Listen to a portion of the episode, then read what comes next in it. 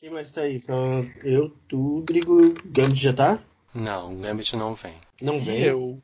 Não. Ok. O que, que houve com o Gambit? Está cansado. Como é que o Gambit começa, hein? Ui, nem me, não me lembro mais. eu, sinceramente, assim, eu poucas vezes ouvi a Gambit gente. começa efusivo. Ah, então deixa eu tentar buscar os drivers de efusividade na internet. Espera aí.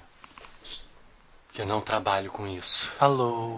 Deixa eu te dizer uma Isso coisa. aí é antes Cadê do o José, Tinder, é gente? antes do. Hornet, Não, era mais saudade funcional. de você. Eu acho que tudo depende. Ah, tá. Vai Eu se fuder, Então, eu posso Olha, Você saber eu tem que apertar o botão sabe. de Por esse, nome eu não sei o que você tá Pra gente é gentil até mandar Exatamente. tipo Vocês desse, nos sentidos ninja. E diga, por favor, que não é textão. Então, na terça-feira, na quinta-feira, na terça-feira, na realidade. Deixa eu só pegar uma coisinha ali. Outra coisa, eu só pegar uma coisinha. Cinco segundos. Ainda não Deixa eu falar uma coisa. Imaginei que ele fosse fazer isso em algum momento da minha vida. E Você. Gaúcho, gaúcho. Não posso falar mais nada.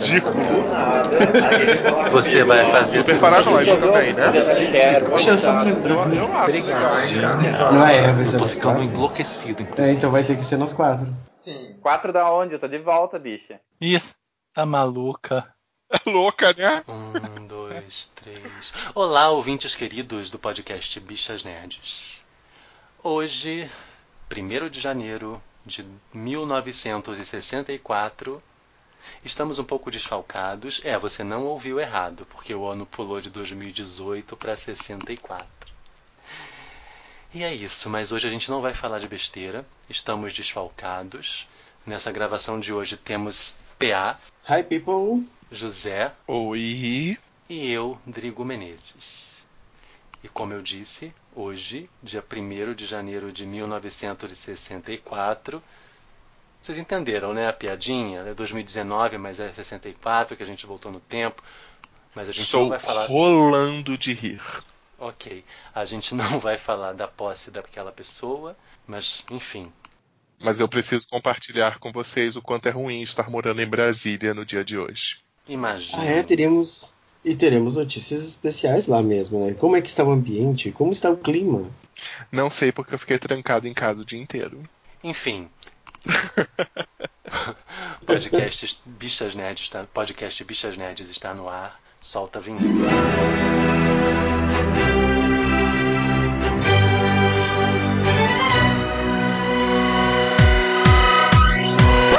No, it's too gay in here. Soltou a vinheta, enfim. É isso aí, a vinheta já foi. É, quem quer começar?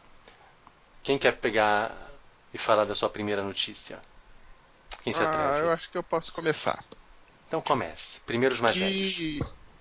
É, pois é, né? Não é mentira. Realmente eu sou o mais velho. É só. É uma notícia que para os padrões da internet ela tá velha, né? Mas eu queria muito comentar. Porque videogame acaba sendo uma coisa que a gente fala pouco aqui. E existe o, o Game Awards, certo? Que é um prêmio para jogadores de videogame.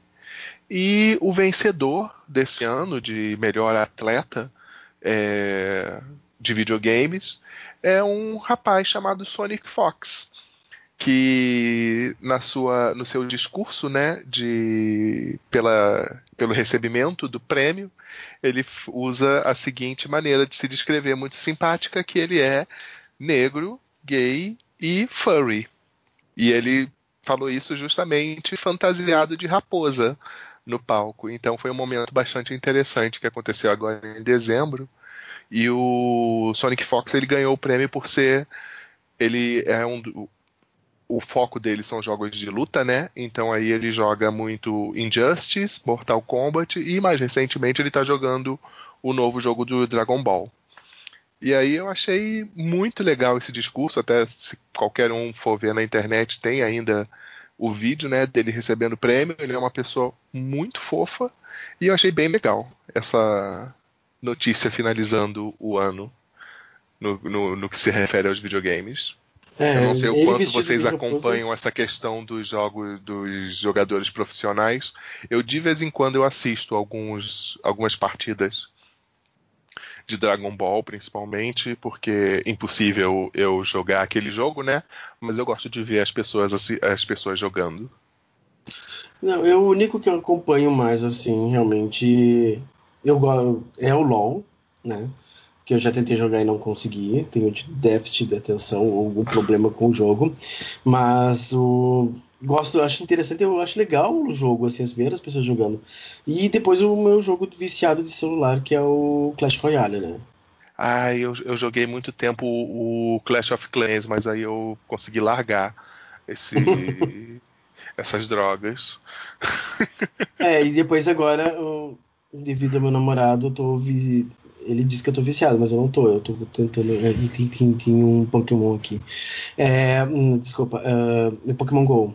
Eu não tô viciado, não tô mesmo, assim, sabe? Eu só tô chocando alguns ovos e essas coisas assim estranhas que todo jogador de Pokémon GO faz às vezes. Eu voltei a jogar Pokémon GO também. Tenho Aí. presentes pra trocar. Ah, ótimo. Depois me passa o seu código. Mas teve algum algum evento? Não, no Pokémon Porque GO. algumas pessoas voltaram a jogar recentemente, eu tenho percebido. É, não, uma acho que coisa esse último cíclica, mês- eu acho. Não, não, no último mês foi que eles liberaram. Vamos emendar na notícia dos jogos, né? Se não me engano, foi nesse último mês também que a gente pegou. Foi liberado do Pokémon GO o player entre jogadores. Agora já é possível tu batalhar com outro. com um amigo seu. Ele já está Ah, disponível a sim. batalha. Liberaram o PVP. Isso, exato, eu tava esquecendo essa sigla. Eles liberaram o PVP esse último mês, então teve muita gente que retornou por causa que tava aquela coisa, né, que tu caça Pokémon, tu tem o Pokémon, evolui ele e coloca ele num ginásio. Faltava ainda essa interatividade que o pessoal falava ainda que existia no Game Boy, né, de pegar e tu conseguir te comunicar, ter um relacionamento ou batalhar com outra pessoa que não fosse um boot, né, um, não fosse um algo robótico. Eu ainda não experimentei o PVP não, mas eu, eu tô jogando também Pokémon GO. Eu comecei até antes de vir o, eu recomecei a jogar antes do PVP. Mas só voltando à notícia, o que eu achei bem legal é isso, é super menino botando aí representatividade, né, até na questão dos videogames e ele é literalmente, é isso, um rapaz negro gay é o melhor jogador de videogames do mundo, segundo o Game Awards que é um prêmio bem grande para jogadores profissionais, para esses atletas, né? Que hoje em dia você chama eles de atletas também. Eu achei isso bem legal. Assim, né, o eSports, né? Até o eSports ele ele tava por se entrar também na, nas Olimpíadas, não? Ah, então, parece que houve, houveram algumas discussões. Existem alguns complicadores em relação a esportes se tornar Jogos Olímpicos, é, entrar para as Olimpíadas, né? Porque por as Olimpíadas elas sejam um é, é um evento comercial. É, por exemplo, você pegar o LoL, não dá para fazer um campeonato de LoL que não seja da, ah, esqueci o nome da empresa, que não seja da empresa produz o LoL. Você não consegue fazer uma disputa de Dota sem o fabricante do jogo. Então eu acho que esse aspecto comercial dificultaria que jogos se tornassem categorias olímpicas, né? Efetivamente. Mas é fato que jogo que esses campeonatos de esportes eles estão cada vez mais populares, né? Você já tem situações em que as pessoas vão para o bar ao invés de assistir a final do Super Bowl, assistir a final da, do campeonato de Dota. Então, é um fato inegável que está tendo um grande crescimento esse tipo de atividade. Os prêmios de LoL são muito grandes. Agora os, os clubes de futebol estão comprando, né? Os times que antes eram sim. Avulsos, por exemplo, do LoL. E só lembrando pra gente para relembrar é o- a Riot, né? A Riot Games que é a que Isso, faz, a- Riot. faz o LoL. ex- E o WoW que é a tem o WoW, né? Não. Que é o O, não, o Dota. Na verdade, Dota. o Dota é da, é da Valve, se eu não me engano. isso. Mas. Do Steam. É, Valve, que é a dona do Steam. Mas. É fato que está aumentando muito. Por exemplo, o prêmio, o, o- esse o Sonic Fox, ele ganhou 90 mil dólares com, com no- na final de Mortal Kombat, que foi uma das é, competições que ele ganhou. Então, eles ganham, esses atletas, eles ganham muito dinheiro, esses jogadores profissionais. É, grandes prêmios em dinheiro que eles ganham, são pessoas muito jovens ganhando muito dinheiro, eles acabam se tornando também influenciadores, eles são chamados para propagandas, então tá tendo essa mudança forte no mercado. Ok, ok. Próxima notícia. Vai, Bom, eu. Tá, eu.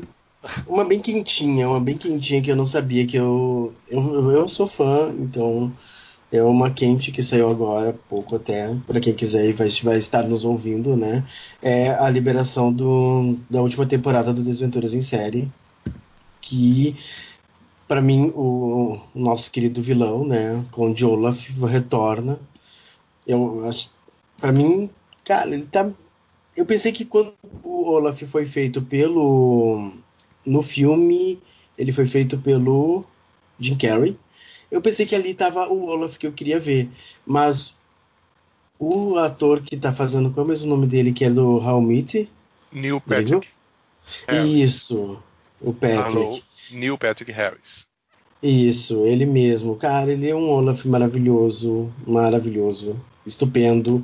Ele conseguiu dar vida a algo que realmente não eu pensava que não ia e não ia ficar aos pés do Jim Carrey, mas ele fez algo muito pessoal, muito criativo e tá liberado pela Netflix, né? Agora, acho que foi essa virada agora que ele foi liberado os últimos a última leva de episódios, né? Por causa que eles fizeram uma trilogia de temporadas, é a última temporada, não vai ter mais, né? Das outras séries foi uma série de livros lançada, são, se não me engano, 13 livros. É, foram 13, se não me engano, 13 livros. E eles fizeram praticamente cada temporada aproximadamente quatro livros, mais ou menos. Aí agora estão liberando todo o restante do para finalizar. Não sei se eles vão seguir certinho, por causa que teve realmente adaptações com relação aos livros, mas ficou muito boa, tá muito fiel, tá, tá muito gostoso de ver a Desventuras em Série. Eu recomendo a, a terminar, quem quiser terminar a, toda essa trilogia. É, eu não. Eu não. Não. Tá falando, mas estava no mudo. O que, que você falou, José? Não, eu nunca acompanhei é, o Desventuras em série.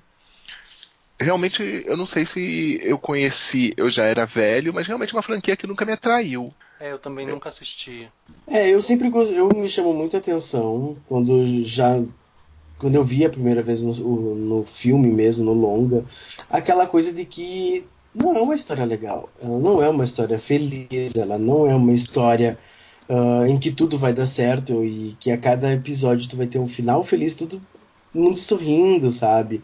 É uma são desventuras, é muito triste, é muito chato, pessoas morrem, pessoas se vão, uh, se perdem amizades durante toda a série. Então, realmente é depressiva. Isso eu achei interessante. Ah, então, então, você está falando justamente algo completamente diferente do que eu esperaria. É, ela é uma, é uma aventura. Em si, é a aventura contada dos três irmãos. Mas ela não é uma aventura em que as coisas vão dar sempre certo. Assim, na verdade, eu acho que são as pessoas mais azaradas do mundo, são esses, os irmãos Baudelaire. Mas, cara, é, é tão. É, tu fica em. Mesmo que tu vejas que sempre tá dando errado, tu torce para que dê certo. Mas dá errado mesmo assim. Tudo dá errado. É, um, é uma Mary Poppins ao contrário, esse tio Olaf. Muito ao contrário, esse tio Olaf, ele é. A Mary, até assim, até falar, a Mary Poppins voltou, né? Mary Poppins retornou é, para eu queria ver. Também Ah, fiquei de gente. curiosidade. Tu viu, José? Esse- desse, desse filme da, da Mary Poppins eu só me lembro do que eu assisti o Honest Trailers. Honest Trailers, eu não sei se vocês acompanham. Não. Que aí eles fizeram um, o. É um canal do YouTube que faz, tipo, trailers honestos de filmes. Aham. Aí, basicamente, é isso. É um narrador falando, é, tipo, sobre Mary Poppins, o que é que ele diz. Que foi um filme de muito sucesso, que a autora odiou e morreu colocando no seu testamento que não queria que novos filmes fossem feitos sobre a sua obra. E o que é que a Disney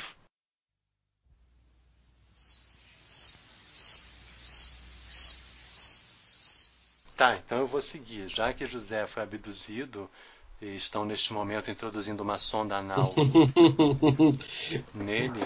Ô, Isso é Glória. muito Fahrenheit. Isso é muito Fahrenheit. É. A minha próxima notícia, que na realidade é um conjunto de notícias que se interligam, não um conjunto de notícias, essa é apenas uma notícia, mas que tem implicações com, com um brasileiro notório. É, recentemente, uma brasileira ganhou o Prêmio Internacional de Dessalinização da Água. Uma brasileira chamada Nadia Ayad, uma pesquisadora, né? uma- ela é formada em engenharia pelo IME. E isso fica tudo muito delicioso, porque assim, ela é uma mulher negra formada pelo IME que ganhou uma, uma premiação internacional com, com um processo, né? Ela criou um sistema de dessalinização da água utilizando grafeno. Grafeno, aquele material que o nosso estimado presidente é, vivia dizendo que era uma, como vou dizer, que deveria ser explorado, que deveria ser uma, um- era uma bandeira, era uma pauta do nosso querido presidente junto com o Nióbio. Então esta brasileira foi premiada na Global Graphene Challenge Competition. Na realidade, ela foi premiada em 2016, mas essa notícia voltou à tona, voltou a, a- a- a- estar sob os holofotes, por quê?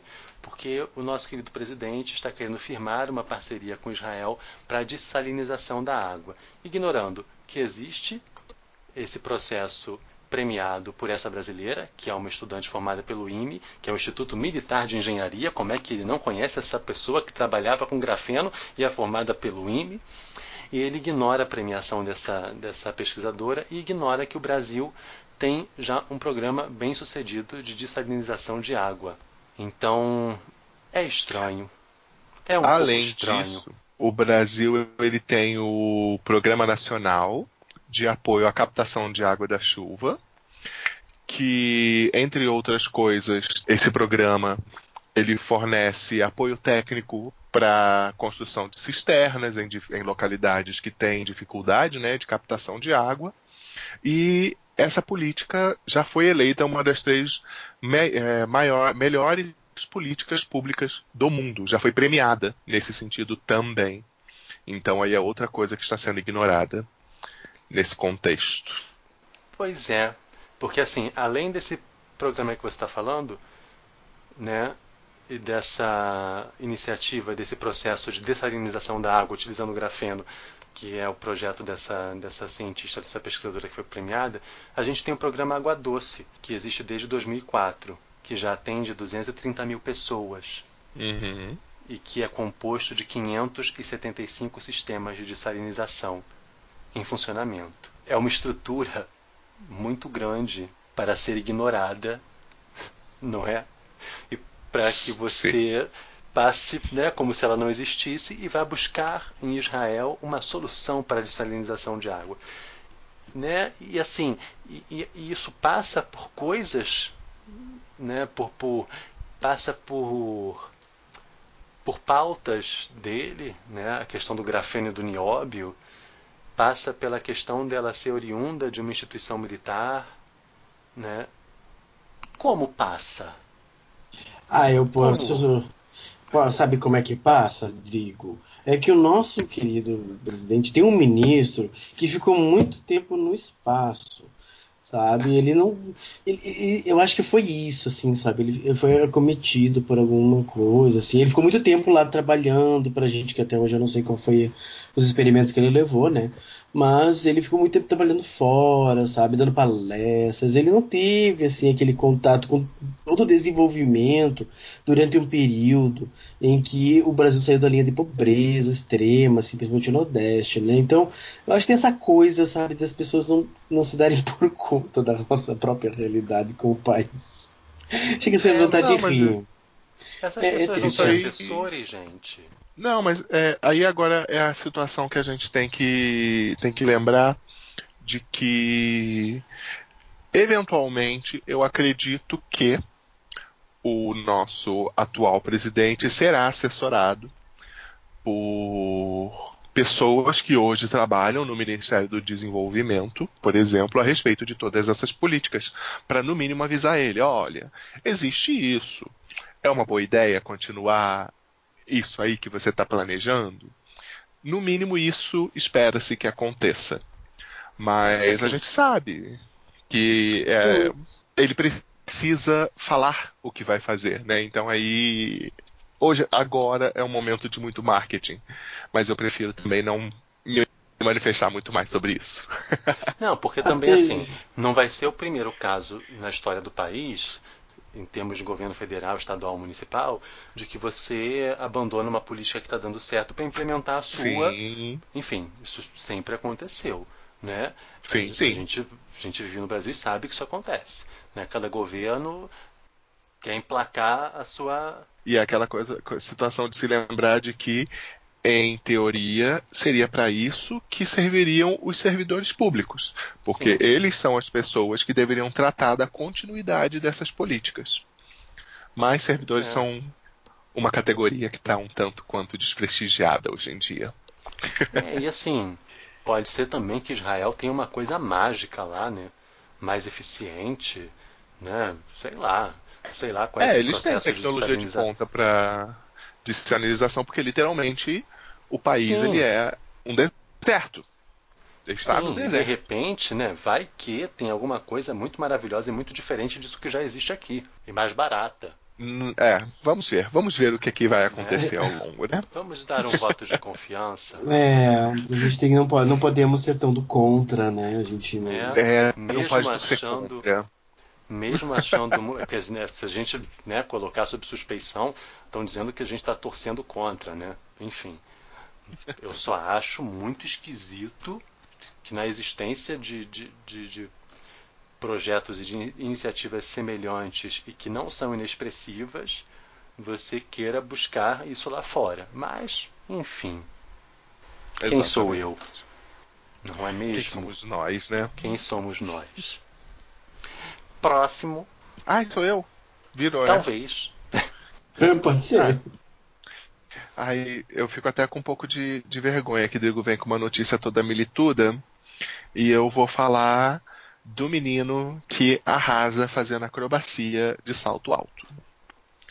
Que não sei se vocês viram, eu mandei no grupo, no nosso grupo do Telegram. Ele fala algumas coisas, né? Um menino que ele tá com botas cor-de-rosa. E aí ele se apresenta, nossa, fazendo uma, um- umas acrobacias que deixaram a viúva negra com inveja. E que eu não pensei que fosse possível fazer aquilo de salto alto. Gente, eu só. Sabe o que, que ele fez? Ele resgatou a minha infância. Ele, ele, ele, ele conseguiu resolver um dilema de infância que eu tinha e adolescência, que era como as heroínas conseguiam lutar de salto alto. Eu sempre fiquei imaginando, Exatamente. gente, será que a dona Troy, no meio de uma batalha, com aquela bota de salto, aquele salto agulha, não quebra o salto? Quando, ela, quando, por exemplo, ela ergue um tanque, ergue um- um- alguma coisa, não quebra o salto. Ele dando aquelas piruetas, ele conseguiu me provar que é possível você né, fazer tudo aquilo e permanecer com a sua bota intacta. É possível, gente. O garoto, ele arrasa demais. Não, e chega no momento do vídeo que ele do nada ele tira uma arma. Que eu não sei se é de verdade ou não. É, não sei também. Fiquei tenso. Mas ele, ele, ele é a viúva negra, gente. Não é? Tem que gente? achar. Ou melhor ainda, é a Misty Knight, né? É. Aí Queria que seja. é, Aí eu fui procurar sobre isso, né? E saiu uma matéria sobre ele naquela revista Out. É uma, é uma revista americana voltada para o público principalmente gay, né? E o nome dele é Draymond Cooper. E ele tem 19 anos. Outra coisa que me deixou assim bastante chocado. Que já com 19 anos tem toda essa habilidade para andar no salto. Gente. E é muito- E aí é muito isso. E quem, procu quem quiser, procura, que é o. Como é que é o nome? Do... Como é que pode se achar esse vídeo? É... Ah, bota Backflipping in High Heels, do inglês, né? Que é acrobacia com salto alto. E eu fiquei chocado porque justamente eu nunca tinha visto ninguém fazer aquilo. Que ele é muito habilidoso, cara. Eu achei sensacional. Queria ser ele. Queria ser amigo dele.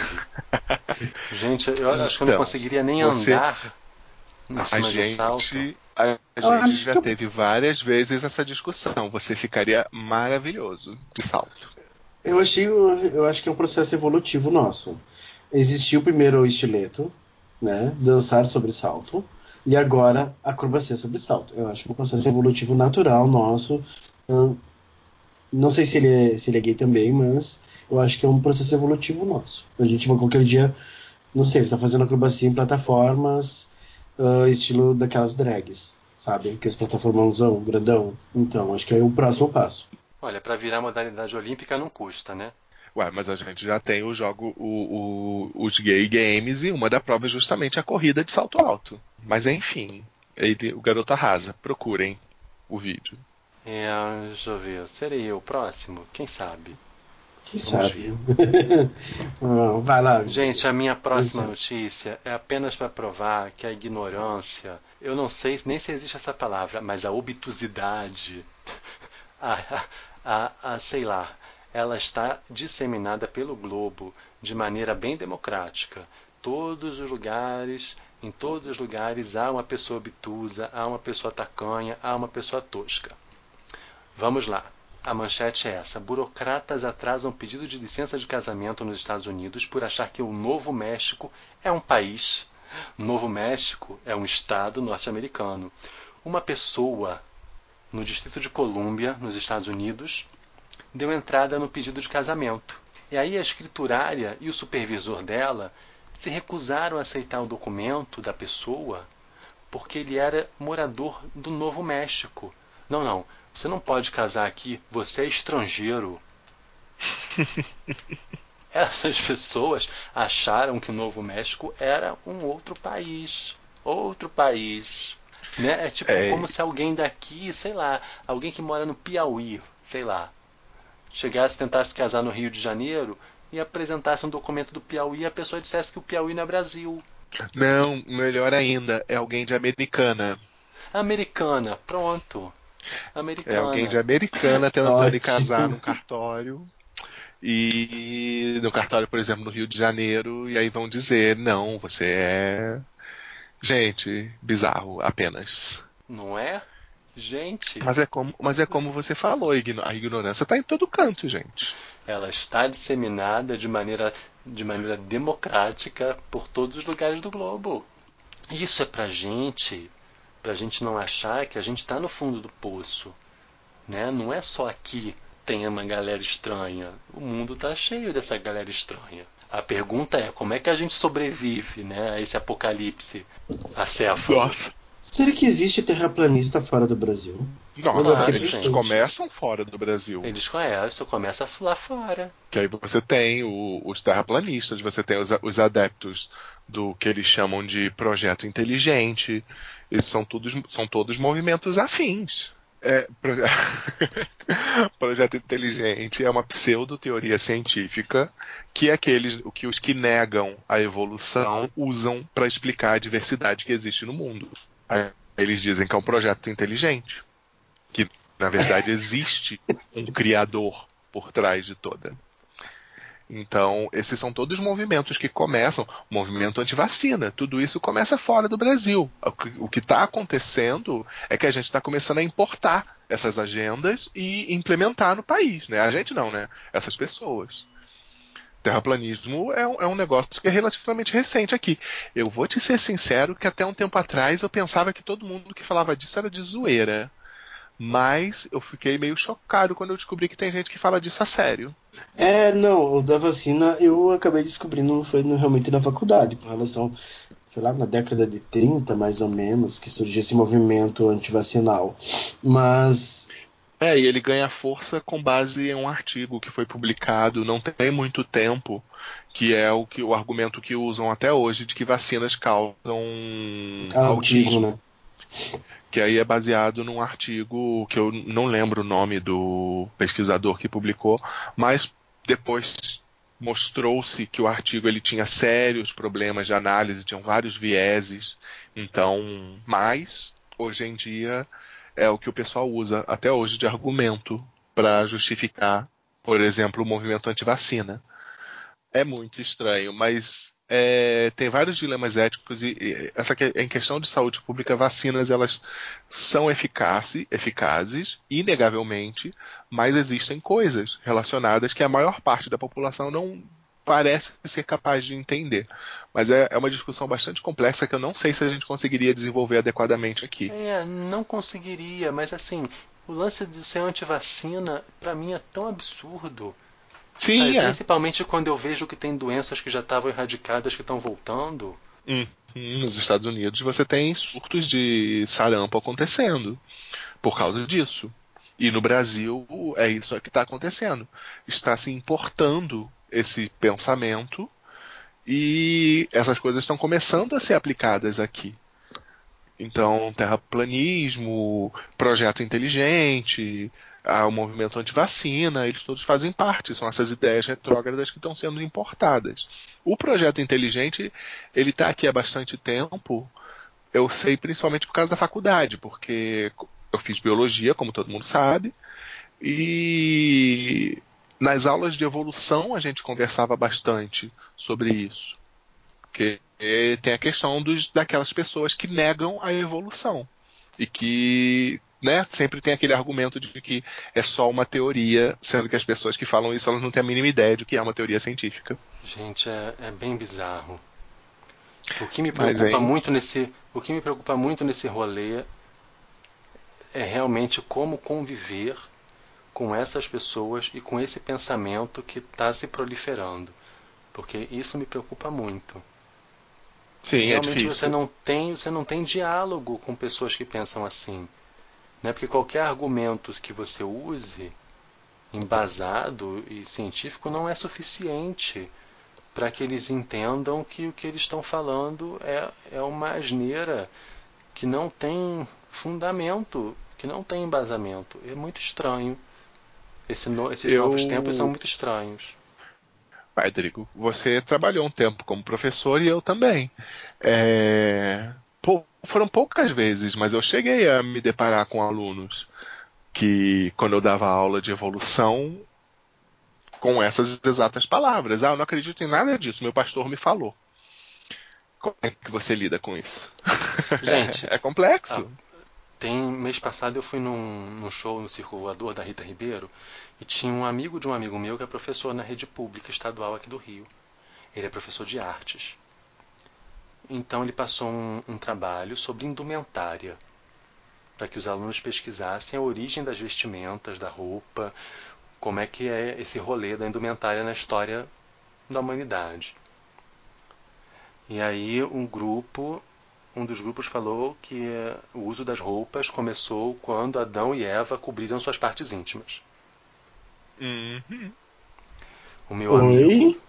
Exatamente, meu amigo, meu amigo falou não, pode parar porque isso não é histórico, não está na história, não é, essa é uma outra discussão. que Nossa, ele deve ter falando. iniciado uma discussão boa. Sim, isso daí não, né? Isso daí é religião, nossa aula não é sobre isso, etc, etc, etc. Iniciou uma discussão boa que continuou assim. Professor, vai me dizer que o senhor também acredita em dinossauro?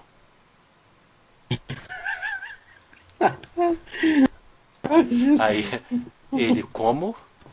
É, porque esse negócio de dinossauro, é- é- é, isso daí foi criado pela mídia para desacreditar a Bíblia. Não, sério, ele tava dando aula onde? Não, Uma escola pública estadual no Rio de Janeiro, gente. Você tem muitos. é, Eu não vou generalizar, obviamente, mas muitas igrejas evangélicas são negadoras de ciência. Muitos pastores que, inclusive, estão na televisão, eles são negadores de ciência. É, então, existe forte esse movimento anticientífico acontecendo. É porque agora que algumas dessas coisas elas estão aparecendo, mas isso já existe há algum tempo, gente. Ciência, conhecimento científico está sendo questionado há muito tempo. E aí eu fico pensando, sabe, tipo assim, em todos os museus espalhados pelo mundo que tem ossadas de dinossauros, que todos esses museus eles são parte de uma grande conspiração global para desacreditar a Bíblia. É, né? Todos esses concordo. esqueletos, essas ossadas, elas são, elas foram criadas aí, sei lá por quem, para desacreditar a Bíblia. Sim. Mas é doido, né? Como é que a gente, como é que a gente se relaciona com essas pessoas, gente? Como? A minha maneira, que era como eu fazia quando eu dava aula, e até hoje, quando existe um questionamento, é isso que eu, é o que eu falo, é isso. Eu tento explicar, baseado no que eu sei, o que se sabe, o que é, né? Se a pessoa está disposta a ouvir, ok. Se ela não está disposta a escutar, paciência, Diego. Pois é, mas aí ela vai dizer que você estudou numa universidade marxista. Com professores comunistas, petistas. E eu acho, e eu acho ótimo Ideologia. todo mundo, eu acho ótimo que todo mundo fala que a, uni- que fala que a universidade é tomada por esquerdistas, obviamente nunca entrou numa universidade pública, né? Porque embora em alguns cursos você realmente tenha uma presença de professores com algum alinhamento de esquerda, gente, não é uma dominação esquerdista na universidade. Tem muito professor reaça, tem muito professor de direita na Eu universidade. tenho, professor, eu tenho professor monarquista. Eu tenho professor monarquista. Gente, obviamente, talvez, se você for para um curso de filosofia, talvez haja uma tendência a ter mais professores de, de, de esquerda. Mas mesmo assim, eu acho que isso é questionável. Gente, na escola que eu trabalhei, que eu fui professor, o professor de história era direitista. Então. A sabe, coordenadora daqui é- é de do- uma da burrice- história daqui. É de uma burrice gigante generalizar isso. Mas enfim, a burrice ela está, como eu já disse, espalhada democraticamente. Trigo, você que fez um curso de, maco- um curso de maconheiro, o que é que você tem a me dizer a respeito? Então, o que eu tenho a dizer. Pra é quem que não sabe, o realmente- Trigo fez filosofia. Esquer- esquerdopata. É. Tipo Gente, mas PT. assim, no caso da. É bem o que você falou. Nos cursos de humanas, nos cursos de ciências sociais, de filosofia, você tem realmente muita gente de esquerda. Mas eu tinha, eu tinha colega monarquista. Eu, tenho, eu, eu sei de pessoas que eram dessa galera de ciências sociais que hoje são bolsominions. Você tem todo tipo de gente. E o pessoal esquece que, seja direita, seja esquerda, existe um arcabouço intelectual por trás que vem de filósofos, vem de historiadores, vem das mais diversas áreas, tanto para a esquerda quanto para a direita. Então, é burro você chegar e dizer que a universidade está tomada por esquerdista, porque isso não poderia estar mais longe da verdade. Não é assim que funciona. E faz parte de toda essa, essa campanha de aumento de ignorância, que cada vez mais parece que é isso, é um projeto, deixar as pessoas cada vez mais burras. É, o nosso ministro, o nosso ministro da Educação, ele já falou bem claramente que a universidade não é para todo mundo, gente. Ele falou, está nas palavras dele, a universidade tá aí os youtubers e nós, casters, para provar que não precisa ter uma graduação para ser bem na vida. Ai, eu, dou- eu, falo, eu ouço essas frases, eu só tenho vontade de rir, de nervoso, eu acho. Eu não, sei, não sei. é... Eu eu acho que o, o grande problema é esse. A, a, a maior parte da população ela, ela não tem a mínima consciência de como é que funcionam essas coisas, não tem a mínima ideia de como é que funciona uma universidade, ou se, sequer como é que funciona o governo, né? Que é uma grande falha nossa. Ah, enfim. Próxima notícia, porque eu já tô querendo chorar. Eu, eu Fomos muito longe desse assunto. Eu, eu dou, é, eu dou uma. Eu sempre dou aquela coisa, eu sempre acabo rindo por nervosismo da, da situação que se encontra. Aquela coisa de tu começar a rir por causa que tu tem que puxar o, o, fio, porque o ponto de ônibus que tu queria ter ficado, ele já passou muito tempo, né? A gente chegou a um ponto que a gente não sabe onde tá. Bom, mudando um pouquinho então de assunto, minha notícia, minha outra notícia é, seria a do Pokémon, né? Aquela coisa. Pokémon tá aí, tá voltando com o Pokémon GO, né? A gente já discutiu isso, né?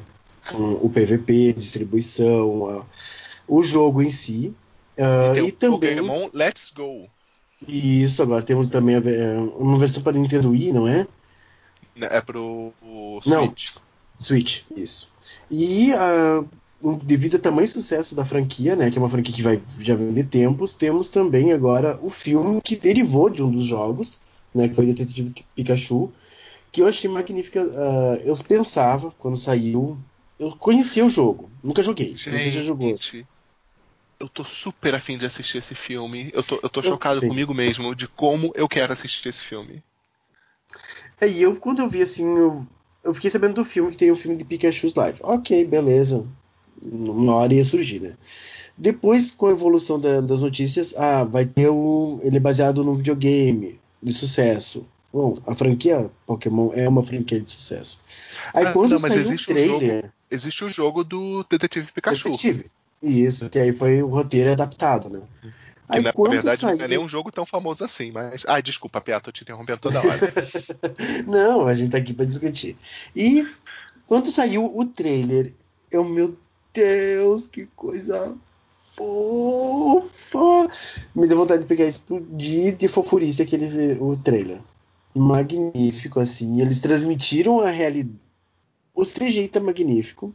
Quem puder, quem não viu, vai em busca, né? O trailer, ele é muito lindo. E eu identifiquei a voz do Ryan Reynolds. Eu pensei que ele estaria apenas dublando o Pokémon, né? Por causa do Pikachu, no caso.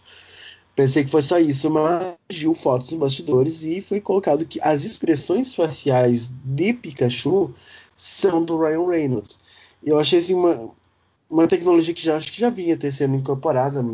Principalmente quem utiliza é o que fez o, o, o Garra Sônica, ator, alguém se lembra? Eu sei, Andy. Serkis. Andy. Serkis. Eu sou Ah, péssimo isso. para nome. Que também ele é o, o cara do Planeta dos Macacos, não é? Isso, ele é uma, Isso. ele é o César. César. e ele é o Gollum também, não? E ele é o Gollum. Isso. Ai, Então, gente, ele como Caesar, eu acho ele tão perfeito. muito, muito. Então, mesmo assim, é uma tecnologia que, bem bem dizer, quem vinha se valendo muito, levando essa tecnologia, era o Serkis. E agora a gente tem o Ryan Reynolds, que consegue, que a gente já sabe do trabalho dele, que ele conseguiu fazer com o, o Deadpool, né? Que querendo ou não, Deadpool existe uma máscara, e ele, pra mim, eu consigo até ver quase as expressões do Ryan Reynolds pela máscara. E agora a gente vai ver as expressões dele num Pokémon, que é um animal que não existe.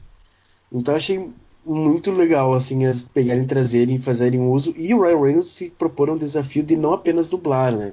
Que existe aquela coisa da interpretação da dublagem, mas agora ele também está emprestando sua face para isso. Cara, eu acho que ele é uma pessoa muito fofa. Ele gosta dessas coisas assim e, e ele sempre tá postando coisas tão divertido. Eu acho que ele deve se divertir muito no trabalho. Só isso, eu queria ser essa pessoa. Imagina, deve ser super divertido fazer o, o Deadpool. É, e ele sempre tá, ele sempre tá tão empolgado com tudo que ele faz, até com aquela bosta do Lanterna Verde, que, que assim, que eu, eu acho, eu, assim, eu acho muito bacana quando você pega um, um ator que vai fazer esse tipo de filme, bem assim, cultura pop, bem pros nerdzinhos dodói. Eu, Uhum. quando eu vejo que a pessoa se empolga e tá ali se divertindo, pelo menos ele sempre me passa essa impressão. É, principalmente nos filmes mais comédia que ele faz. Apesar de que, querendo ou não, todo mundo fala mal do Ryan Reynolds como Al Jordan, mas eu achei ele fisicamente, não tô falando da interpretação, tá? Mas eu achei ele fisicamente um Al Jordan bom. Um bom Al Jordan. É, eu só, achei, eu só achei ele fisicamente delícia. não, delícia tá uma boa. Ah, é verdade, né? É, dizem que eu não assisti esse filme, nem sei se eu vou assistir no cinema. Talvez quando sair na Netflix. É, não precisa Hum. não, José. É, o Momoa tá uma delícia. O Patrick, que faz o, o Mestre dos Mares, também não ficou pra trás. É. Que, fa... Ai, que gente. gente. ele fez o Coruja no filme do Watchmen. Isso. Com, com bundinha live e tudo. Eu só consegui olhar pra trança embutida, porque ele tinha uma trança embutida. Eu ficava assim, gente, ele tem uma trança embutida. O vilão do filme tem uma trança Como é uma embutida. trança embutida? Ah, joga aí no Google, José, trança embutida. Que é absurdo. Eu não sei explicar, José, mas trança embutida tem vários tipos. Ah, Tem aquela coisa de tipos. trás seria a trança, uma trança embutida, aquele, aquele penteado. É, ele tem uma trança. Enfim, Ai, Eu nem ai. sabia Enfim. que aquilo era uma trança embutida. é uma trança. Eu ficava só olhando pra trança e eu não conseguia mais olhar pra nada, porque eu às vezes me pego em detalhes idiotas no meio e, e- e eu me fico. Eu perco todo o resto porque eu tô focado naquele Eu detalhe achei, imbecil. que, eu achei que umas fotos de trança embutida que a cabeça da pessoa parece um escorpião. É, a dele Parece não que era tem- tanto Parece assim. que tem um bicho, parece que tem um É. bicho agarrado na cabeça da pessoa. A trança dele era mais discre... a trança dele era mais discreta. Sério. Isso. Mas era, era uma trança. Era. É. Eu gostei do. Assim, eu achei Aquaman um filme muito. Não sei, a gente começou a falar de Ryan, Ryan Reynolds, aí depois foi para Aquaman. Enfim, vou entender que a gente que esse era o curso natural da conversa. Eu assisti Aquaman. E, tipo, quando o filme terminou, eu falei, gente, eu tenho quase 40 anos. Esse filme não é para mim. né? Porque dia 28 completei 39, né? Estou bem perto dos 40. E assim, o filme não é para mim, é, não é o filme que eu gostaria de ter visto, mas dentro das possibilidades e tendo em vista tudo que a DC já fez e a Warner já fizeram no cinema para os super-heróis, eu acho que esse filme ele conseguiu sair daquela cagalhofança da DC. Não que ele seja bom. Eu não achei ele bom. É, eu gosto de cagalhofança. Cagalhofança dá a impressão de ser uma cagada grandiosa. Sabe cagalhofança é quando você cagou, escorregou na merda, tentou se segurar na parede, a sua mão estava suja de merda e você foi carimbando a parede com a marca da pantera, com aquela, com aquela coisa assim. Mandei pra vocês você- a foto da trança embutida que parece um bicho na cabeça da pessoa. Ai, ok. Eu tô aqui com de, várias- de cara para várias tranças embutidas. Mas a cagalhofança é isso. Você cagou, se, se sujou, sujou o chão. Na sua tentativa de se levantar, você sujou a parede. Isso é uma cagalhofança. Sabe? Guerra, terra arrasada. Pensa em tudo cagado. Esse é o universo DC nos cinemas. Né? Então eu acho que assim. Aquaman, ele consegue. Eu acho que tem muita coisa ali para um filme só. Isso poderia, Aquaman poderia ter sido desenvolvido em mais filmes, mas também entendo que deve dar um desespero do caralho. Você, porra, Aquaman, vamos fazer dois filmes? Tá. Mas se o primeiro for ruim, quem garante que a gente vai conseguir fazer o segundo? Hum. Então vamos meter Aquaman na goela desses putos de uma vez só? Hum. É, eles no mínimo queimam dois vilões no- desse filme, né? Que eles queimam a Raia Negra e o Mestre dos Mares. É, É, não. é. E, na verdade, se tu for ver o filme, eles não são queimados, assim. Hum, Não, Ali, mas por é que exemplo, não tinha necessidade de você usar os dois. Só pela questão disso. É, pois é, mas assim, já teve, já teve casos assim. É, mas é a mesma Em coisa. É a mesma herói. coisa do filme. É a mesma coisa do filme do Homem-Aranha. Pois O Homem-Aranha é. 3, por exemplo. Pois é. Então, assim, já teve casos assim, mas o que eu acho é que Aquaman, ele atira para tantos lados, para agradar todo mundo, entendeu? Que é por isso que está fazendo a bilheteria que está fazendo, porque em Aquaman você tem, sabe, aquela uma coisa meio Transformers, você tem uma coisa meio G.I. Joe, você tem uma coisa meio aqueles filmes antigos de Sessão da Tarde do Bud Spencer e Terence Hill, que são aquelas pessoas se batendo o tempo inteiro. Você tem você tem Velozes e Furiosos, você tem comédia romântica tipo como se fosse a primeira vez. Você tem, você tem tudo dentro daquele filme. Então assim, ele tem tudo, tem tudo. Você tem um polvo fazendo bateria, um polvo gigante fazendo percussão. Você tem, você tem ali. Isso deve ser uma referência dos quadrinhos do Aquaman. Não sou expert em Aquaman, mas enfim, tem um polvo gigante fazendo bateria ali, fazendo um, um bate-cundum. Mas eu achei que, que assim que ele entrega o que ele queria entregar. Só que o que ele queria entregar não é um filme que me agrada. Mas eu acho que dentro do que Aquaman se propõe a fazer, ele fez, ok. Pra mim passou com nota 6, 6,5. Depende da escola, né? Às vezes pode ser 6, às vezes pode ser 7. Mas ele passa de ano. Agora, uma coisa que eu achei muito linda, e aí depois eu, vou só falar isso, aí depois PA fala as impressões dele, uma coisa que eu achei muito linda foi Atlântida. Eu achei Atlântida muito linda, muito linda, muito linda. E era o que a Atlântida que eu vi nesse filme, eu, é, é, era o que eu queria ter visto no caso de Asgard, quando fizeram Thor. Eu queria ter visto Asgard tão linda quanto eu vi Atlântida nesse filme, né? E de resto, a minha única outra observação é que eu não sei como é que aquela mulher, como é que a Nicole Kidman ficou tanto tempo naquele lugar lá, naquela outra, sei lá onde é que ela estava presa naquele portal, naquele reino maluco, usando a mesma roupa, enfim. Não sei como é que ela conseguiu ficar tanto tempo usando a mesma roupa. Outro detalhe idiota e insignificante ao qual eu fico me prendendo quando vejo os filmes. E outra coisa, falar em Nicole Kidman, o pai do Aquaman envelheceu muito mal. Ele não merecia ficar com a Nicole Kidman no final, porque ele ficou muito feio. Pronto. PA, suas impressões. Não, eu concordo. Com relação a essa parte da Nicole Kidman, eu concordo. Ela ficou um, um peixe muito grande para ele. Ah, Ai, ficou, gente. Trocadinho. Ela, ela, Uh. ela não envelheceu nada em 30 anos, aquele homem só ladeira abaixo, ele embarangou muito. Muito. E ele continuou solteiro, né? Porque assim, você Uhum. embaranga normalmente depois que casa, né? Ele, depois que ela foi embora, ele ficou na vida dele de solteiro, solitário. Acho que ele ficou desgostoso, ele ficou muito feio. É, não, mas assim, eu realmente. O filme, ele tem de tudo mesmo. Ele tem romance, ele tem emoção, ele tem correria, ele tem realmente tudo. Ele tem comédia romântica, romance. Ah, é, ele é um filme completo. É um filme realmente completo, assim, em termos de proposta.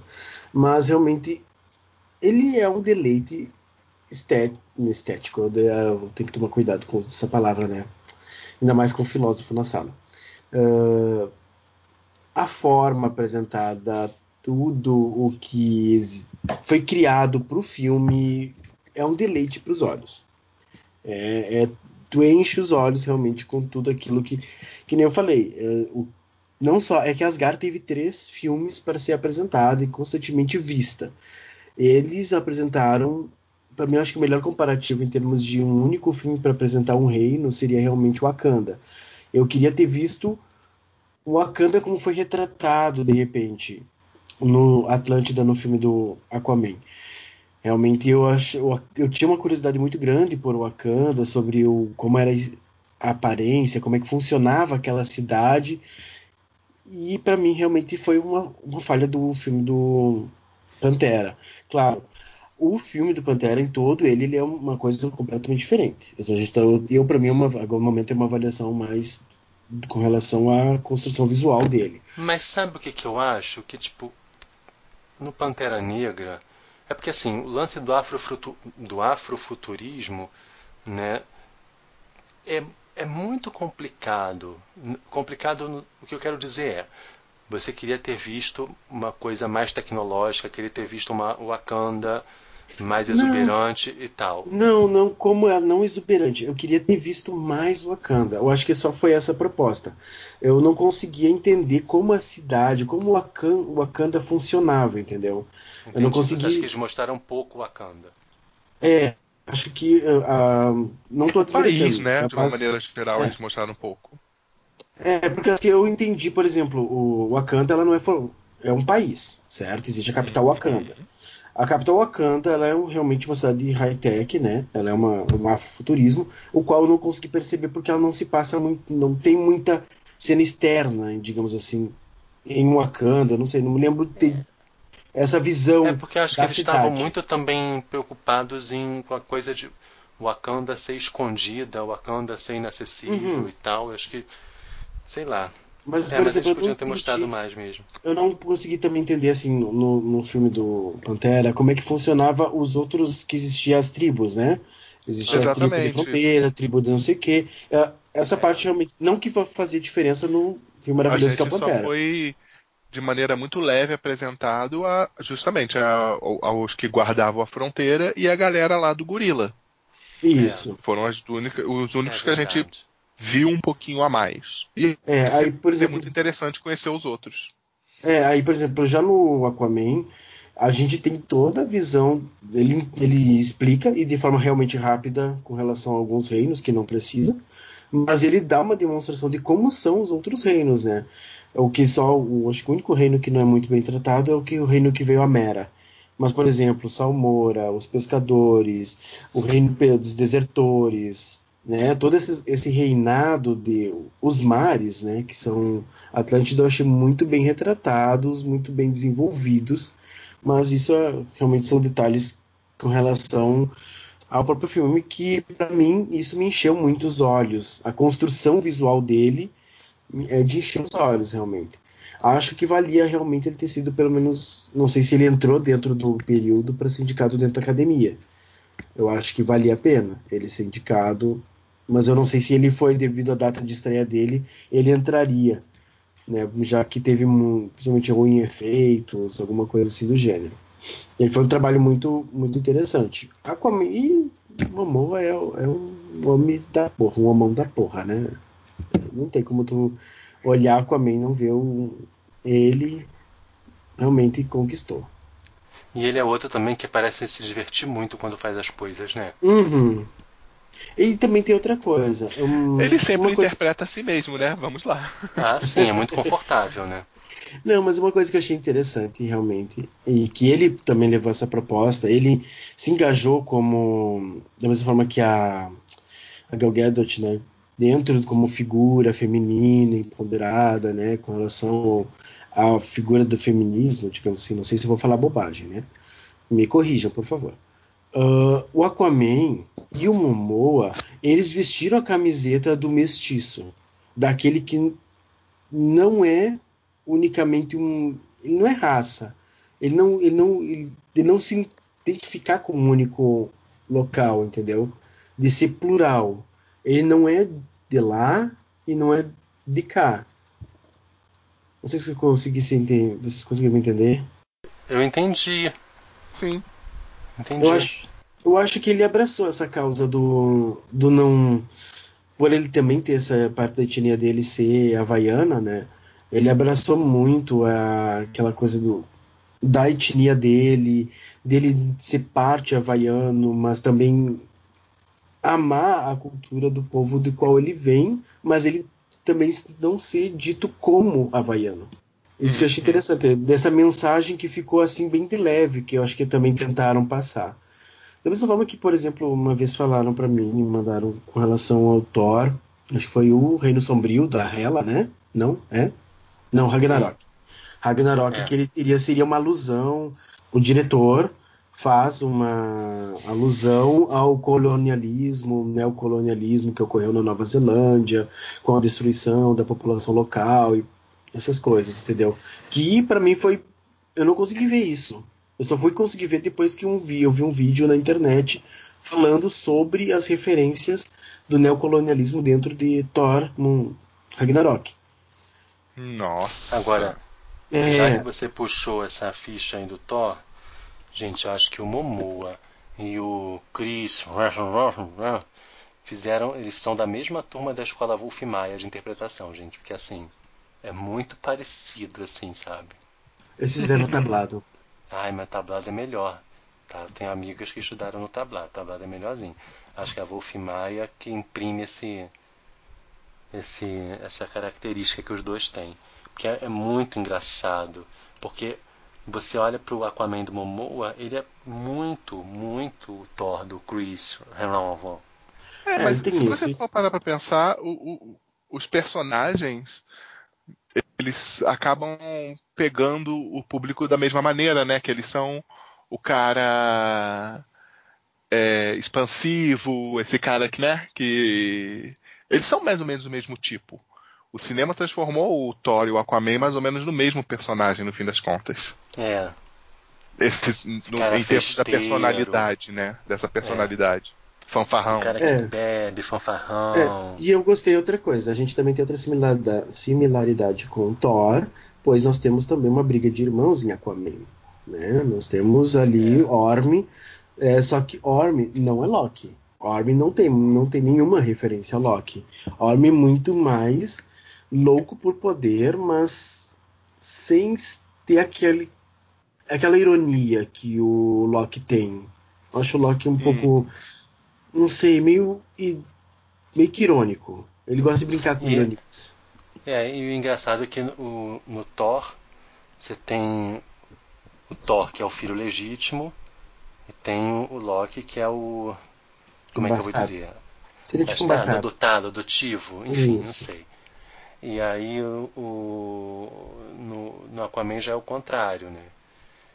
Que o, o, o herói é o filho, é o mestiço, é o bastardo, e, e o cara que é o vilão é o filho legítimo da, da rainha. É, então nós temos algumas similaridades e, e diferenças, mas tem uma proposta muitas vezes parecida. Então, realmente, eu acho que a gente pode endossar ainda mais, não tem por que não. O filme não é ruim. A bilheteria né, dele, que já é o terceiro da nova leva, já se encaminha para se tornar uma das maiores bilheterias da, da DC, né, da Warner DC, né, já que ele já está com 751 milhões, Mulher Maravilha fez 821 e Batman vs Superman fez 873. Então é uma que todo mundo fala que é uma questão de tempo dele poder se tornar o primeiro da Warner DC depois de Batman Cavaleiro das Trevas a tocar um bilhão. Há essa possibilidade. Eu né? fico pensando, eu fico pensando o quanto isso vai influenciar os próximos filmes, né? Dos personagens da Ah. DC. Totalmente, né? Da forma que agora a gente vai ter, eh, mas adiaram, né? A Mulher Maravilha 84 adiaram para mais um pouquinho mais adiante, né? Vai ser 2020, É, não? pois é, eu fico, eu, eu tô pensando muito principalmente nisso, porque eu espero que não, porque afinal de contas a Mulher Maravilha fez sucesso por si, né? Sendo uma personagem relativamente fiel ao que ela é nos quadrinhos. Então, espero que não hajam reflexos nela. Ai, mas Porque também seria duvido. muito, seria muito fácil transformar a Diana numa fanfarrona também. Mas eu duvido que não influencie, José. Porque acho que é a primeira vez que deu muito certo. Tem muita gente criticando, e assim, e eu eu tô igual o Ciro, tenho dou um apoio crítico a esse filme, tenho um apoio crítico. Daqui a pouco eu tô indo pra Europa. É, e vou, vou bem fazer isso. Vou dar meu apoio crítico, mas vou sair. Vou sair de perto. Não vou ficar aqui não. Vou dar apoio crítico de longe. Bem Odete Reutemann. É, assim, tenho meu apoio crítico, mas no fim das contas deu certo. Pro, que eles, pro, pro tipo de filme que eles queriam fazer, Sim, foi bem sim. sucedido. O que acontece é que, pra mim, o resultado final não é muito o que que- não que eu esperava, o que eu gostaria de ver. Entende? Mas assim, é um filme de super-herói dentro das suas limitações, bem conduzido. É, pô, mas o que acontece é que, eu não sei se é a impressão de vocês, filmes de super-heróis estão me cansando. Tanto que Ah, zero vontade de assistir esse filme. Sim, sim. Assisti o filme dos Vingadores no cinema, mas, sabe, sem expectativa nenhuma, porque foi um filme que atendeu exatamente o que eu estava esperando dele. E com esse Aquaman pode ser que a DC ela tenha encontrado, a Warner tenha encontrado a fórmula para os filmes dela. Que na verdade é uma fórmula bem parecida com a da Marvel, inclusive. Então, sabe, vai ser uma uniformização ainda maior desses filmes de herói e eu só vejo isso me afastando cada vez mais deles. É. Agora, o que eu acho que o que pega pra mim no caso da DC é que eles querem, eu, eu sempre, eu sempre tenho essa impressão de que eles querem fazer tudo caber no filme. Uhum. Parece É desespero, Pra mim né? dá, é, para mim parece Chama que eles estão desespero. assim. Temos que correr atrás do prejuízo. Temos que correr atrás do prejuízo. O que, que a gente pode ter aqui? Enfiar tudo nesse filme. Tudo. Bota tudo. Bota, bota, bota isso aí. Sabe? Tipo assim, Sim, parece que a pessoa tá maluca. Sabe aquele. Tinha um programa antigamente, acho que era Supermarket o nome, que a pessoa tinha que correr ao supermercado com um carrinho de compra, encher o carrinho de compra. Pra mim, a DC Warner é tipo isso, sabe? Eles estão ali com aquele carrinho de supermercado, aí botam todos os clichês, todos os estilos, todas as informações, todas as referências, querem botar tudo. Uhum. E isso, isso Exatamente. fica, fi- fica um rolê tão cansativo e sempre me parece que eles têm. a- eles não conseguem desenvolver um projeto sem ficar olhando pra Marvel. Que tá, sei lá, quanto tempo que a Marvel tá fazendo os filmes, sabe? Dez anos, Mais de uma né? década. Dez O negócio está sendo construído há mais de uma década. E eles querem fazer, sabe, que, que, que em um filme caiba tudo. Tudo! Isso me deixa muito cansado. É, e com relação realmente aos filmes de super-heróis, até. Eu, pra mim também, eu tenho como. Acompanho, não vou dizer, a Marvel, né? Por causa que realmente é aquela coisa. É tipo aquela série, sabe? Tu já olhou tudo, tu já tá lá, lá na décima temporada, tipo Grey's Anatomy. Né? Tu tá na quinta temporada, tu sabe que tu tem trocentas temporadas a seguir, mas pelo menos é, é, assim, dois, três episódios ao ano, né? Então a gente vai, vai indo, vai indo, vai consumindo, vai. Grey's Até uma brincadeira. definitivamente não são três episódios por exemplo. Mas aí, por exemplo, mas uma coisa, uma, uma questão, que é, isso eu até brinquei com o meu namorado, com o Rubens. Qualquer dia, o que a gente vai consumir é basicamente Nestlé e Disney. É, a nossa vida vai ser consumir isso. Ah, sim, porque vai todo mundo se comprando, se comprando, se comprando, quando você vê tá tudo nas mãos de, de, de uma pessoa É, só. então a gente vai consumir basicamente os filmes da, Mar da Marvel, da Disney Marvel. bem-vindo ao futuro de praticamente todos os livros cyberpunk. Hum. Sim. E é por causa que tudo, tudo que a gente vai comprar, sempre, ah, chocolate, ah, Nestlé, Nestlé, isso é Nestlé, isso é Nestlé. E, meu Deus, a gente tá comendo só Nestlé qualquer dia. Então a gente é, vai chegar a esse ponto. A gente vai consumir somente super-heróis, filmes de super-heróis. É o que vai estar nos cartazes. Aqui mesmo é difícil tu achar um filme que saia do, do Chan que é realmente. Agora mesmo, nós temos dois filmes da, da Disney, né? Não, dois não, desculpa. Nós temos agora é. Tá passando Mary Poppins, né? Uhum. Logo já deve, logo já deve estar passando o Wi-Fi Ralph, que é uma a maior apologia à Disney do universo, né? Constantemente a Disney está nos dando filmes pra gente consumir. Não só através da Marvel, mas é isso, a gente vai consumir basicamente eles. As fórmulas que a Disney faz. É, e, é, e se você for parar pensar, as grandes franquias estão com a Disney. Poxa, só, só de eles terem Star Wars já é algo gigantesco. E aí eles ainda têm as da a Marvel. Daqui a pouco vão estar com o universo Marvel completo, né? Porque você pensa que aquela, não sei que anda, que em que pé anda aquela aquisição da, é, da divisão de filmes da Fox. Então, Olha, pelos que eles dizem, tá indo muito bem de venda em polpa. Poupa. É, pois é. Então daqui a pouco eles vão estar com o universo Marvel completo. E, e- e, gente, você pensa, o cinema vai começar a ficar com uma cronologia complexa. Como é que isso vai funcionar? Porque a Marvel, ela, o- o- essa divisão de cinema do- dos heróis da Marvel, ela é muito ambiciosa. Tudo bem, você culmina com Guerra Infinita. O que vem depois disso? Como é que vai ser o depois? É, eu. Quem conhece mais a Marvel, né? O meu namorado conhece, conhece mais a Marvel. Ele, a proposta a princípio que ele vê, realmente seria o a invasão secreta. Então, mas co- como é que fica? É, é- é é de pensar isso. Vingador, um grande mérito de Guerra Infinita é o fato de você ter trocentos personagens naquele filme e não se perde o fio da meada. O roteiro ele te localiza. Aqui, esses personagens estão acontecendo isso, ali está acontecendo aquilo, você nunca se esquece deles, não é que nem aqueles filmes que um personagem ele sai de cena, você esquece completamente que ele existia. Esse é um grande mérito de Guerra Infinita. Mas eu não sei. O que, que vai vir? Mais filmes assim? Eu tô querendo ver isso. É, eu acho que, que é o que vai acontecer. Porque por, eles levaram esse tempo todo para culminar em Guerra Infinita. Né? Que agora vai ter um uhum. desdobramento, vai ter Capitã Marvel e depois um desdobramento com a conclusão dessa saga aí do infinito. Sim, sim. Depois eles podem pular para uma outra coisa. Mas aí você pensa nisso. É, é, é, é que é bizarro. De repente eu tô sendo chato também, mas é- é bizarro isso. Pra você talvez entender Guerra Infinita, você teve que assistir quantos filmes antes disso? E aí eu, eu não sei, eu tô, eu tô ficando cansado disso. Mas você tem que pensar também que esses filmes funcionam sozinhos. Sim, alguns funcionam sozinhos, Guerra É. Infinita não funciona sozinho. Não, É, Guerra Infinita não funciona sozinho. É. Mas assim, Você tem que Você no não vai mínimo ter... ter- assistido o filme do Thor, sabe? Mas se você também não quiser, mas se você não quiser ver Guerra Infinita e a sequência, você viu outros 20 filmes que funcionam bem. É, de novo, talvez eu esteja ficando velho e chato, mas eu tô ficando cansado disso. Não, eu também tô cansado, só que eu acho que a, a Marvel conseguiu criar, com esse negócio desse filme evento, com esse negócio do, do Guerra Infinita, ela criou aí uma fórmula que, que se ela souber levar, sim, sim. vai ser infinita, com perdão do trocadilho.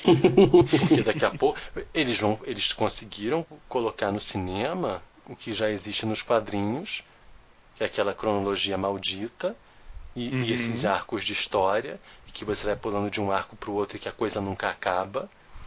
E aí eles podem ficar jogando com esses personagens e colocando outros e, e botando uns, sabe, em paralelo e, e pro lado e esquecendo e depois trazendo de volta.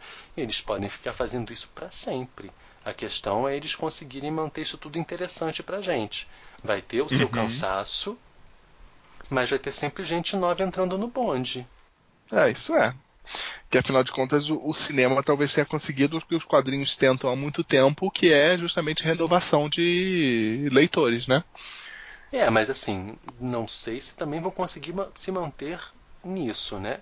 Renovando esse público, né? Porque daqui a pouco pode ser realmente que o gênero canse um pouco, né? Mas assim, Não, você para pra eles- pensar que hoje em dia algumas pessoas que assistiram Homem de Ferro lá atrás hoje estão levando seus filhos no cinema. foram, foram muito bem sucedidos. E eu acho que por um bom tempo ainda vão conseguir ficar, sabe, espremendo essa laranja.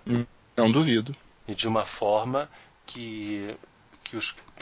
Quer dizer, lucrativa, né, que os quadrinhos jamais dariam esse lucro. E de uma forma bem mais sucedida que os quadrinhos, porque a cronologia de qualquer personagem é cagada pra cacete, né? Uhum. E assim, também, mas assim, os filmes de uma certa maneira são muito recentes, né? Eu não sei se daqui a 30 anos, quando a gente olhar para trás, a gente não vai enxergar buracos, né, nas cronologias que aconteceram por problemas de continuidade, ou enfim, por roteirismos, porque, porque a pessoa, o diretor seguinte ignorou o que aconteceu lá no filme, sabe? No filme lá Vai atrás. começar. Então, Vai você pensa nisso, né? Vai começar a acontecer isso. É, isso pode acontecer, né? Porque é são obras abertas, né? E você está derivando uma coisa da outra. Pode chegar um ponto lá na frente que alguém faça uma coisa que está tá bem desconectada de algo aqui de trás. Tipo assim, ah, não, não, deixa isso pra lá. Não sabe? Tipo, os X-Men são invisíveis aparelhos eletrônicos. É, ou Então- senão, é que nem, por exemplo, Batman. Batman, cada vez que foram feitos os filmes, se esquecia do que se tinha feito anteriormente. Hoje em dia tu discute o que, que tu vai fazer com o Batman dentro dele da liga ou dentro do universo que a DC quer criar. Pois é, já tô teve pensando- Batman para tudo, já teve Batman para tudo quanto é gosto, né? Para tudo quanto é pessoa. Né? Se você for levar em consideração a série, inclusive, do Adam West, a gente já teve todos os Batmans possíveis no cinema e na TV. Todos eles são bem diferentes entre si e, e não tem continuidade nenhuma nisso. né? Enfim.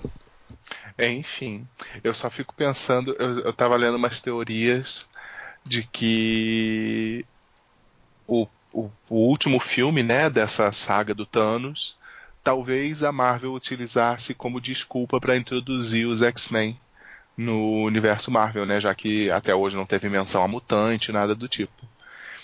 Você pensa, vai ter o mega evento. Tomara, né? Que seria os Vingadores versus X-Men.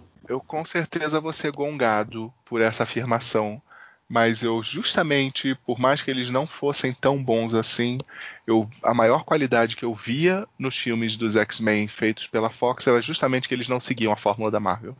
É, O silêncio tipo, mostra que eu estou sendo julgado.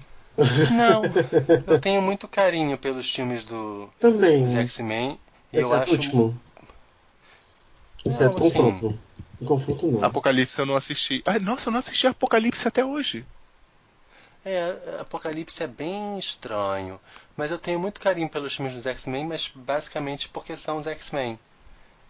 Sabe? Não, mas eu, É. por exemplo, eu vejo, eu vejo muita qualidade em X-Men 2, Não, X-Men 2 pra mim é o melhor. É o melhor. sabe? O 1 é First Class. versão. Tem suas qualidades. Eu acho o Logan muito bom. Não é Exatamente. Logan é Então, muito bom. Eu, eu enxergo justamente essa qualidade de eles brincarem um pouquinho mais com estilos. Eu, Eu não ia sei se quem vai levar o filme dos Novos Mutantes, mas eu tava vendo Exato. potencial. É o que eu, tava, eu ia até ia comentar, que um cara viu um vídeo na internet, no, Tava vendo, não sei por que, que eu passei no canal dessa criatura. E ele falando do que ele achava que poderia ser um grande fracasso de bilheteria, que seria os Novos Mutantes, por estar misturando um gênero mais uh, de terror com os X-Men. E eu. Oi? Não. E pode. Por Mas é exatamente o que? Logan faz. que faz um- uma coisa completamente diferente. Ele mistura o gênero de super-heróis com outros. E por que não? E pode dar muito bem certo. Exatamente. E, por exemplo, do que a Marvel tá seguindo hoje, eu não enxergo isso nos filmes deles. Eu não enxergo isso Não, é. acontecendo nos filmes deles. Provavelmente a gente vai perder essa possibilidade de, de diversidade dentro dos filmes de super-heróis. Porque o, o, o, que a, o que a Fox fazia, né, é como se fosse um subgênero dentro do super-herói. Que ela queria Aham. fazer com, por exemplo, Novos Mutantes, que ela fez com Deadpool. Né? Então, assim. Que ela só vai... conseguiu fazer bem com Deadpool e com Logan. É, Verdade seja exatamente. dita. Sim. E aí vai cair no que o PA falou da Nestlé. A gente vai ficar tudo com, com o mesmo fabricante. É como se a gente só pudesse comer no McDonald's. Pois é. É, de- Então, acho que a gente pode ficar por aqui. Alguém tem mais Pois notícia? é. Mais? Não, eu até gente- tenho, mas eu acho que já estamos de boa, já conversamos bastante, gente. é, a gente fomos longe, realmente mantivemos dentro do nosso quesito nerd. Não, a gente falou tudo, a gente falou tudo, menos das notícias que nós mesmos citamos, né? Ah, A gente as foi notícias são um pretexto. A gente foi puxar papo, a gente tá aqui pra puxar papo e conversar e matar saudade, até porque a gente tá começando um novo ano. Primeiro programa do Exatamente. ano.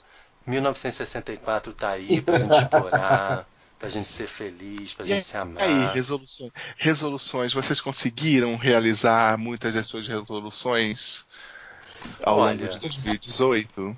É porque assim, eu não faço nada disso, né? Eu tô cagando e andando pra Réveillon, eu fico em casa, sabe, tipo, vendo série. Pra mim é um dia como outro qualquer, só não é um dia como outro qualquer porque tá todo mundo maluco na rua bebendo, ouvindo música alta, indo pra praia e explodindo coisas. É a única diferença, mas eu não tenho essa coisa de ritual e não faço resolução, não. Não. Não. No máximo eu mando um cartão de feliz ano novo pras pessoas, mas. Mas você não planejou faço- nada para 2018? Não, Ah, Nunca olha planejei, nunca planejo. Mas 2018 foi um ano muito bom pra mim, profissionalmente, sentimentalmente, foi um ano muito bom, muito bom mesmo. Ah, legal. Ah, Mas eu não tenho essa coisa de de planejar, de fazer simpatia, de gente, eu, se eu ontem eu tava 11 e pouco da noite eu tava assistindo Runaways, a segunda temporada. e como é que tá? Tá, ó, tá bem legal, tá bem legal. Legal? Então tá, só pra Tá bem legal, um- mas eu, Ai, gente, tem que assistir Eu isso, tem que assistir a série dos Novos Titãs. Eu odeio o Alex. Odeio o Alex de Runaways. Detesto. Supérfluo. Tinha que tirar aquele garoto daquela série. E assista Novos Titãs, porque eles estão ousando. Novos Titãs está usando demais. Estão muito abusados. Abusados é ótimo. Muito Onde é que você abusados. assiste Novos Titãs? Tem Eu Netflix baixo. ou algum outro serviço de streaming? Não, né? Não, eu baixo. Eu baixo de um site. Não, ok, não precisa, não precisa entrar em mais detalhes. Bom, com relação a 2018, eu não vou dizer que ele foi um dos melhores anos né, da minha vida. Foi um ano bem. que foi cansativo, mas que pelo menos uma resolução. é, A única, assim, eu não sou muito também de resoluções, mas é que foi tomada em conjunto com meu namorado. Hoje eu tô fazendo um ano sem fumar. Opa! é, hoje exatamente um ano sem fumar. A gente parou, nossa última, nosso último cigarro foi na virada do ano de 2017 para 18 e hoje a gente fecha um ano sem fumar. É, tranquilamente. Primeiro os instantes foram meio complicados, mas agora, por exemplo, tá de boas, assim, não não vou dizer assim que realmente quem é fumante, quem já foi fumante, eu não sei se já foi José. O Rodrigo eu sei que já não foi. Não, nunca fumei. Não. É, então, é uma coisa assim, eu sei que eu vou ser sempre um. É aquela coisa, um drogado. Eu vou estar sempre em reabilitação. Já não vou dizer que eu nunca tive vontade nesse um ano. Ah, eu não tenho vontade mais de fumar. Às vezes eu, em crises ansiosas até tenho vontade, mas tá de boas. Tá indo legal. Sem Ah, fumar, legal. feliz, sem, sem esse custo na, na minha carteira também. Isso, isso sempre é bom, né? Muito. Muita gente fez o cálculo, a gente colocou no aplicativo uma vez para calcular, ele calculava o quanto que a gente tinha melhorado de saúde. Eu, se não me engano, eu ganhei, por exemplo, mais 80 dias no reinado do Bozo, né? De vida. Também acho que foi- a economia total foi quase em torno de uns 2 mil reais. Ou mais. Gente, Uau. que a gente- no ano. E a gente pegou e gastou, gas- gastava, né? E que a gente, na verdade, a gente acabou consumindo em outras coisas, né? Pra nós. dá pra ir pra Buenos Aires com esse dinheiro. Uhum, mas é uma coisa que uma, isso é uma coisa que quem para não percebe. Tu não percebe o, o aonde tá vindo esse dinheiro, da onde É, tu porque tirava vai- esse dinheiro. Vai pingado, né? Então aí você não percebe que É. tá gastando isso. Dá pra ir pra Buenos Aires seguramente. Ah, Pare de legal. fumar e vá pra Buenos Aires. Bem melhor, realmente. Concordo, já fui. e você, José? Não, realizei pouquíssima coisa do que eu tinha planejado, porque meu ano foi muito cheio de surpresas. então aí eu tive que dançar conforme a música. Mas foram boas surpresas, não muito boas. A princípio boas, mas eu ainda tô tendo que me acostumar com muitas delas. Hum, hum. Profissionalmente, Profissionalmente mesmo. Só as surpresas Ah. são todas no campo profissional. ai, que bom que então foram razoavelmente boas. Que bom que vieram pra melhor. Então, vamos ver, vamos ver como é que se segue isso. É, Mas enfim, já percebemos que ele não está muito seguro em relação, em relação a como ele interpreta as surpresas. Né? Exatamente, Ah, são é- surpresas. Mas é, mas eu acho que tem às vezes as coisas mudam e causam na gente um, um desconforto e também tem aquilo de que nada é totalmente bom, né, nem totalmente ruim. Então, a surpresa às vezes traz uma coisa boa, mas tem todo um outro lado que você precisa aprender a administrar, porque é uma situação nova, é uma mudança de postura que você precisa ter. Às vezes é difícil você se, se colocar nos trilhos para ser essa outra pessoa com essas outras tarefas, enfim, sei lá. Exatamente. É, Então, às vezes é gente, isso. E só para deixar marcado porque eles não estão aqui, 2018 também foi um ano bom para Gambit e Thomas. Beat Ah, dance. Casaram. Eles Eles casaram. casaram no final do ano. Por isso que eles não estão aqui, porque os últimos dias de dezembro para esses dois foram de correria, celebração e, mais correria. festas. E festas, Muitas e Festas festas, opulentas. cachaçal, dedo no Dizem que, dizem, Uh! dizem que em Chapecó as festas de casamento duram cinco dias seguidos. Tô- Pode Exatamente. confirmar depois. Exatamente. Então eles se eles sacramentaram no papel, né, seus relacionamentos e pararam de viver em pecado. Ou melhor, parar, quer dizer, continuam vivendo em pecado e afrontando as famílias, né? Porque, enfim, Hum. Para as famílias tradicionais vai ser sempre pecado é, o tipo de relação que a gente tem. Mas de qualquer forma, agora é um pecado registrado em cartório. E é isso, gente. Vamos ficando por aqui. Próximo episódio, acredito que estaremos com o elenco completo. Né? Quem gostou, bate palma. Quem não gostou, bate palma também. Enfim, não importa se você gostou ou não. Aproveitem e ouçam o nosso episódio especial no MDM, MD Monas, onde nós estivemos com Luísa Lemos, falando sobre representatividade no meio nerd. Foi bem bacana. É, PA não pôde participar, mas participamos eu, José, Thomas e Change do MDM, foi muito legal. Curtam nossa página no Facebook. E é isso, comentem, mandem sugestões de pauta, mandem anúncios e classificados. Eu preciso de alguém para fazer frete da minha mudança pela zona sul do Rio de Janeiro.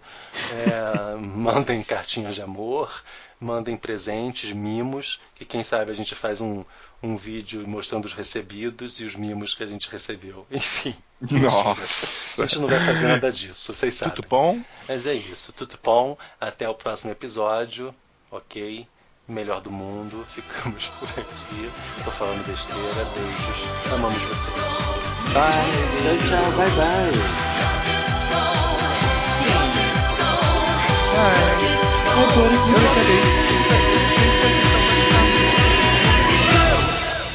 É, até mas a gente esqueceu de uma coisa. De um, um- uma- um assunto que quebrou a internet nesses últimos dias. Bird? Box. Ah, Ah, ainda não assisti. Não assistiram? Eu tô, eu, não. Eu tô com preguiça de assistir esse filme de tanto que estão falando bem. Então, não, ele não é bom. Ah, é.